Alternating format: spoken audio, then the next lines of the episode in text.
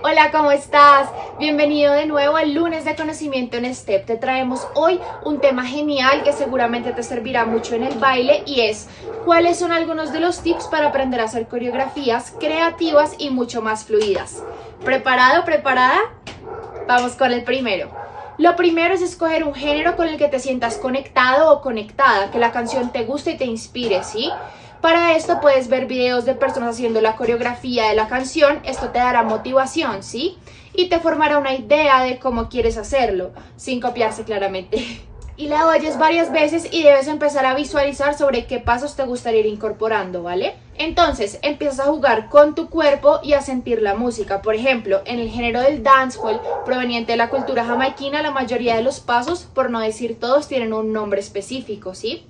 Y si deseas coreografiar una canción de este género, debes ir pensando en qué pasos se acomodan con la canción y también debes escoger qué época o rama del dancehall vas a bailar, ya que se compone de varias épocas distintas. El segundo tip es tómate personal la letra de la canción en cierta parte del acorio e incluye pasos que tengan que ver con lo que la canción dice, ¿sí? Por ejemplo, si la canción dice la palabra libertad, vas a simularla con tus brazos abiertos. Así también te adentrarás en un juego de interpretación en la coreo y va a lucir mucho más preparada y se va a entender que conectaste y que fluyes con la canción escogida. También es importante que luego de que hagas la interpretación lo unas con un paso que encaje y se vea estéticamente correcto teniendo en cuenta el ritmo, los cambios de sonido en la música, los tiempos muertos.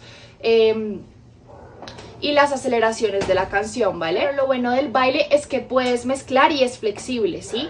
Y puedes jugar con tu corporalidad propia, tus ideas y visión sobre lo que la canción que escogiste. Y esto nos lleva al tercer tip, que es divertirse. No hagas coreografías que no te animen en tu interior y no te producen gozo y satisfacción. Es cierto que bailar requiere esfuerzo al practicarlo y muchos aspectos más, pero nuestro consejo es que te la disfrutes de principio a fin, ¿vale? Y que te sueltes. Y para eso no bailes para impresionar, baila desde tu interior, que eso se verá reflejado desde afuera, ¿sí? No bailes pensando en la cámara que te está grabando, sino que más bien conecta contigo y con el momento presente, ¿sí? Y en el proceso de montar la coreografía no te lo tomes muy en serio, diviértete y ten presente en ti que la vida es un salón de baile y tú eres el encargado de ponerles ahora los pasos. Así que no te olvides de nuestros consejos cuando te preguntes cómo puedo hacer una coreo con esta canción que me encanta y que se vea creativa y fluida, cool.